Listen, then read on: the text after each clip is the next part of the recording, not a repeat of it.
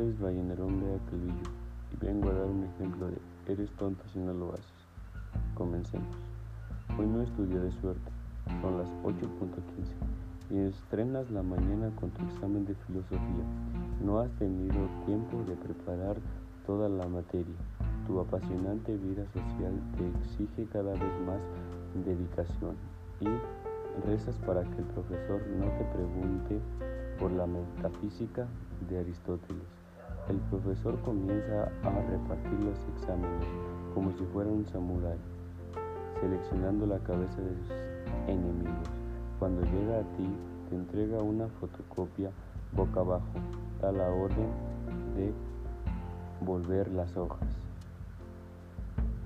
Usas tus manos sudadas para hacerlo y sascas la boca. La metafísica de Aristóteles aparece ante ti como una guillotina recién afilada. Te quedas mirando al infinito y al cabo de un rato ves como tu profesor se sienta y se pone a leer el periódico.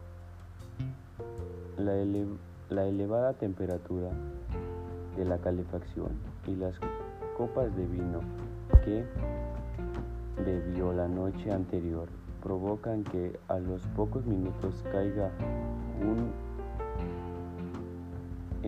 plácido sueño con el profesor en los brazos de Morfeo. Tienes una oportunidad para copiar con total impunidad.